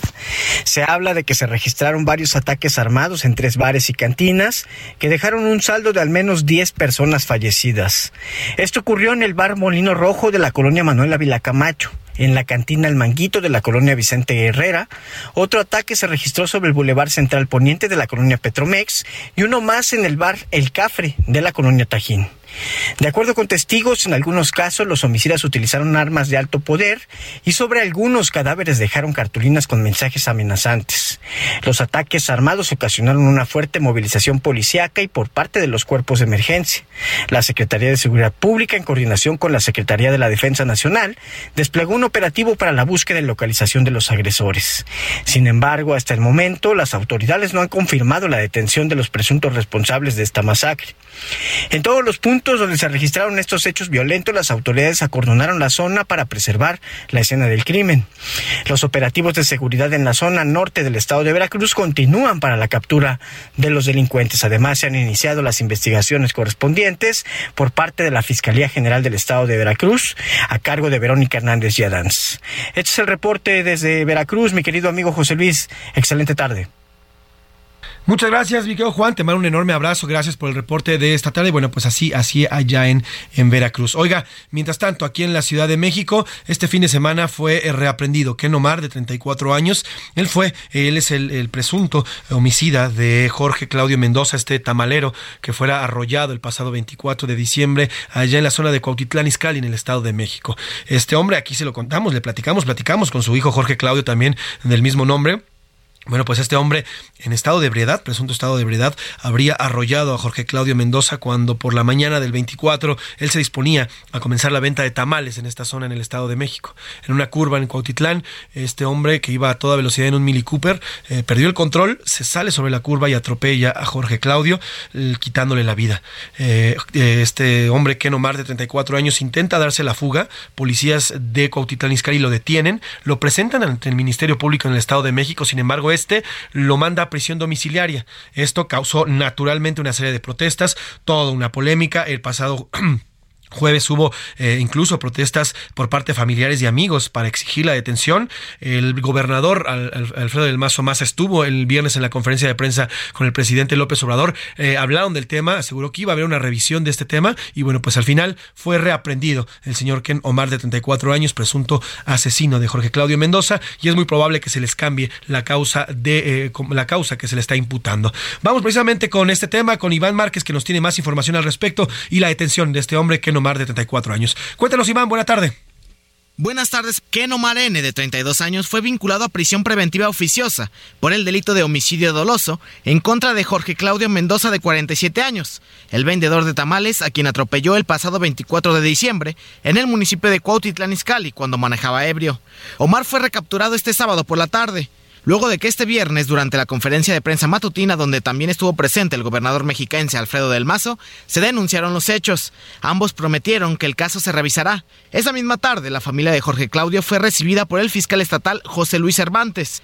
Esta mañana, el presidente López Obrador reconoció la labor de la Fiscalía del Estado de México y aseguró que no hay influyentismo. Escuchemos. Se revisó el caso de una persona que atropelló a un peatón, un trabajador de la calle. Le agradecemos mucho al gobierno del Estado de México, a la Fiscalía, que retomaron el caso y se volvió a detener a esta persona. No, se permite el influyentismo ni en el gobierno federal y en este caso en gobiernos estatales, como quedó demostrado en el caso del gobierno del Estado de México. Por eso, mi reconocimiento a lo que hicieron. Originalmente el delito fue calificado como homicidio culposo y posteriormente reclasificado como homicidio simple cometido con dolo eventual. Así, el 27 de diciembre, Omar fue liberado con medidas cautelares, lo que desató inconformidad en la población. Trasciende que luego de esta segunda detención, Omar habría solicitado apoyo a las autoridades para que le brinden seguridad al interior de la cárcel, pues asegura que algunos reos amenazaron con matarlo. Hasta aquí la información. Buenas tardes. La cual te agradezco, Iván Márquez. Pues ahí está. Ahora resulta que el señor Kenovar, bueno, pues tiene miedo de que le vayan a hacer algo dentro de la cárcel, luego que él imprudentemente decidió irse de fiesta y luego pues conducir un automóvil. Ahí está el tema, le daremos seguimiento obviamente a qué es lo que vaya eh, cuál es lo que qué es lo que vaya ocurriendo con este caso y aquí se lo estaremos informando. Oiga, por lo pronto vámonos hasta Oaxaca porque este lunes se confirmó, se confirmó que los jóvenes, estos niños que habrían sido eh, mordidos por un murciélago el pasado eh, inicios de diciembre de, de, diciembre pasado y que falleciera uno de ellos, el primero de ellos el pasado 23 de diciembre, bueno, pues sí, se trata se trata de rabia así lo confirmó el INDRE ya está, ya está, pues más que He dicho el, el, tema de la rabia. Todavía falta una hermanita que se encuentra también en situación muy grave, en estado grave, y lo más probable, aquí nos decía la doctora Rosy Arias, la directora del Hospital Civil de Oaxaca, que lo más probable es que su desenlace sea el mismo que el de su hermano de siete años, que falleció a cuenta y a causa de esta enfermedad. Por lo pronto, el INDRE ya confirma que es rabia y el reporte nos lo tiene Karina García, corresponsal allá en Oaxaca. Te saludo, Karina. Buena tarde. Cuéntanos. Autoridades del sector salud de Oaxaca y del gobierno federal confirmaron que la muerte del niño de 7 años de edad mordido por un murciélago fue por rabia.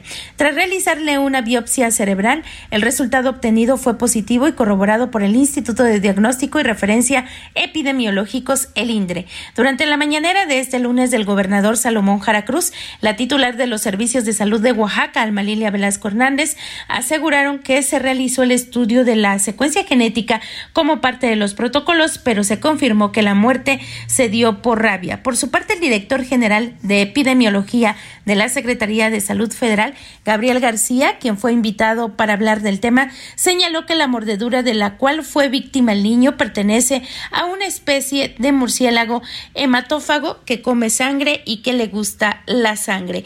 En tanto, se ha dado a conocer que la hermana del niño fallecido de 8 años de edad continúa en estado crítico, mientras que la otra pequeña de 2 años fue dada de alta al no presentar, presentar síntomas de rabia. Es el reporte desde Oaxaca.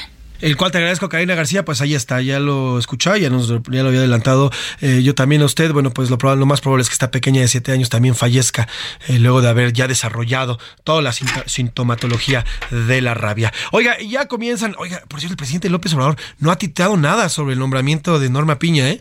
No ha tuiteado absolutamente nada ni para felicitar, ni para nada. Pues no sé si o no le sueltan el Twitter o no ha querido tuitear o todavía no se decide qué poner. Pero bueno, mientras tanto, la Suprema Corte, quien sí ya tuiteó es la Suprema Corte de Justicia, nos advierten que la ministra Norma Piña no tiene una cuenta oficial aún, no tiene una cuenta oficial de Twitter, por lo que eh, las cuentas que vaya usted encontrando, pues no son las oficiales. Ya nos dirá la misma ministra Norma Piña, la ministra presidenta de, este, de esta Suprema, si va a abrir o no una cuenta. Yo en lo personal le recomendaría que sí, ¿para qué? Para que no hubiera precisamente estos desfogues de información y estas cuentas fake, estas cuentas falsas. Por lo pronto, ni el presidente ha tuiteado, pero la Suprema Corte dice aguas porque la ministra Norma Piña no tiene cuenta oficial. Vámonos a los deportes, ya está el señor Oscar Mota, nos cuenta de Pelé. Oiga, ya comienzan a despedir al rey, al eterno Edson Arantes de un nacimiento Pelé. Mi querido Oscar, cuéntanos, buenas tardes, vamos a los deportes. Los deportes en A la Una con Oscar Mota. Amigas y amigos de la una con Salvador García Soto. Hoy un gran día para ganar. Feliz año nuevo. Sí, todavía se vale. Es 2 de enero, por cierto. Un 2 de enero muy especial de manera particular porque es el cumpleaños de mi Ishar. Hace 11 años quiero compartir con todos ustedes esta alegría. Hace 11 años me convertí en papá y pues bueno, seguimos obviamente en la pelea por conseguir el campeonato del mundo. Te mando un gran abrazo a mi querido hijo. Ishar, por cierto, tenemos que hablar de muchas cosas porque ya hay mucha información en este nuevo año. Deseando, insisto nuevamente, que tengas un gran inicio de 2023. A ver, justamente en este momento, porque inició hoy 2 de enero 2023, se están llevando a cabo ya los funerales de Edson Arantes Donashimento Pelé. Lo platicamos la semana pasada, el largo y tendido, por supuesto, en este espacio, con grandes entrevistas que hizo José Luis Sánchez. Y bueno, pues justamente hoy iniciaron los funerales en el estadio Vila Belmiro, el estadio del Santos de Brasil, equipo donde evidentemente fue la gran figura Edson Arantes. Son eh, unos funerales grandes, están abiertos al público, miles y miles de personas despidiendo al astro brasileño, obviamente presidente de Brasil, Lula da Silva, estuvo también ahí, Jan Infantino, presidente de la FIFA, y un comentario uh, inclusive que se me parece interesante. Jan Infantino propone que va a buscar que a partir de este año todos sus países afiliados, más de 197, obviamente incluido México, tengan por lo menos un estadio que se llame Pelé, para honrar obviamente el trabajo futbolístico de Edson Arantes y que nadie olvide el inmenso legado que dejó. Entonces, ahí está la propuesta de Gianni Infantino. Tengo yo Pues ahí está, ahí está la información con los Camotes, te retomamos la información, pero bueno, ahí está. Van a poner, fíjense qué gran propuesta, ¿eh? que por lo menos uno de cada estadio tenga el nombre de Pele. Pues así, así van a despedir al grande. Oiga, y precisamente hablando de Brasil, este primero de enero tomó protesta Lula da Silva en su tercera presidencia. Vamos precisamente hasta Río de Janeiro con la eh, periodista, con la periodista Luis, que nos eh, tiene el reporte exacto de esta toma de protesta. Saludos hasta allá, Luis. Muy buena tarde. José, buenas tardes y feliz 2023. En Brasil, el año nuevo comenzó con júbilo y alegría, luego de la toma de protesta de Luis Ignacio Lula da Silva como presidente de nuestro país. Este domingo, con la ausencia de Bolsonaro, Lula recibió la banda presidencial en el Palacio de Planato, rodeado de niños, trabajadores, artesanos, cocineros y demás miembros del pueblo. Tras el evento, el primer acto fue revogar las políticas bolsonaristas, que incluye la eliminación de acceso a las armas libres, guardar secretos de gobierno por 100 años en un fondo congelado por la selva del Amazonas. Por si fuera poco, el ahora presidente pidió a Brasil unirse, terminar con la división, pues aseguró que solo hay un Brasil. Esto en medio de una fuerte división tras la elección presidencial de pasado noviembre. José, cabe mencionar que el ahora ex-presidente Jair Bolsonaro viajó desde el pasado 30 de diciembre a Estados Unidos, luego de un mensaje en sus redes sociales en el que se despidió de sus seguidores. Voló con rumbo a Florida. Así comienza el tercer mandato de Lula, en medio de una crisis política sumada a la económica e inflacionaria que tras el COVID afecta a Brasil. José te saludo desde Río de Janeiro. Feliz año nuevo.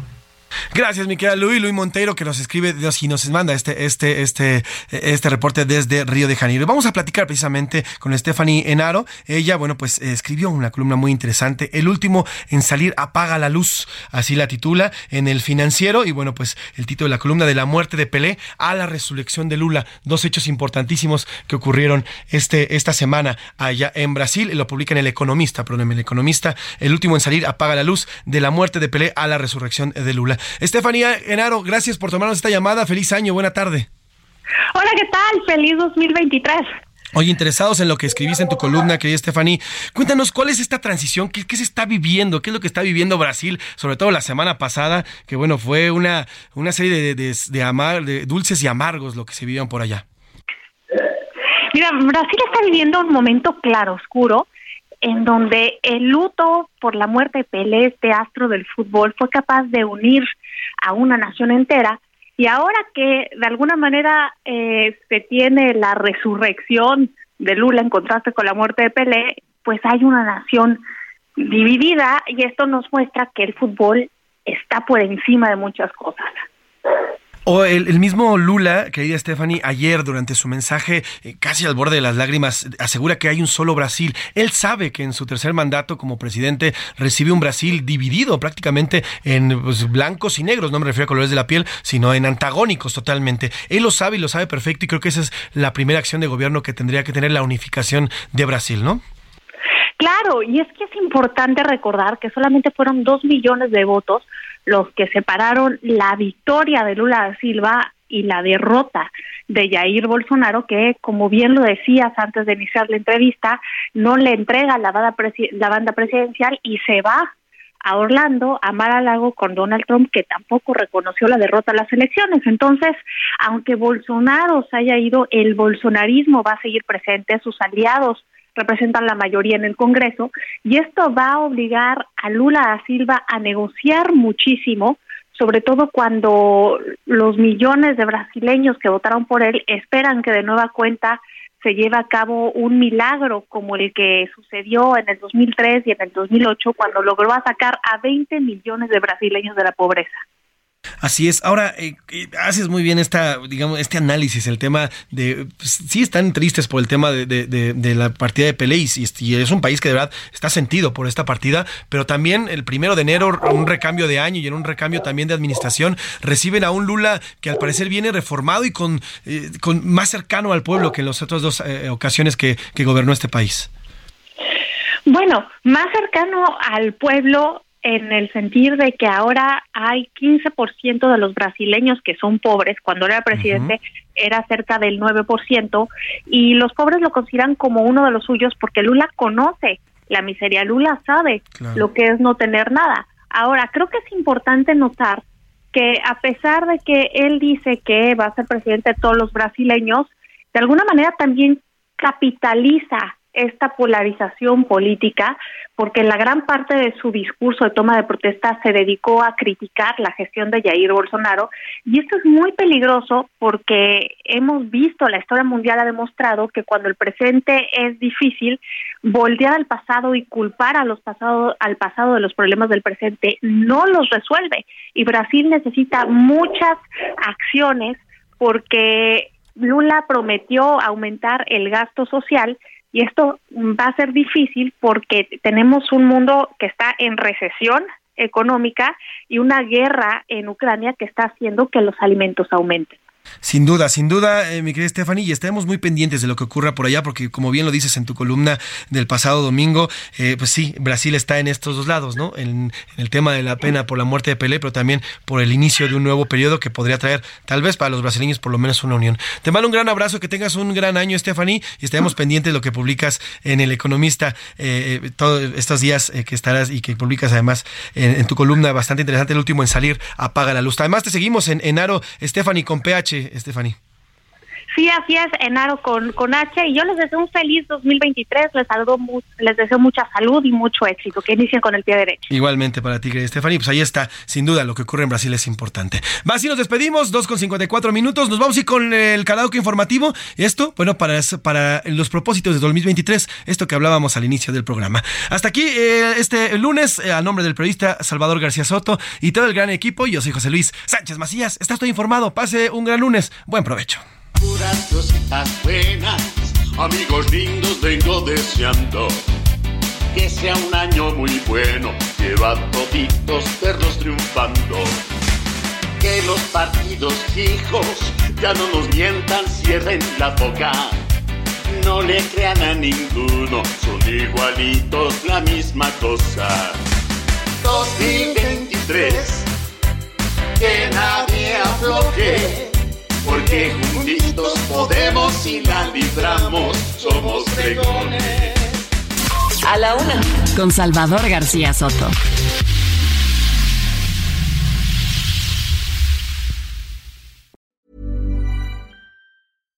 When you make decisions for your company, you look for the no-brainers. And if you have a lot of mailing to do, stamps.com is the ultimate no-brainer. It streamlines your processes to make your business more efficient, which makes you less busy.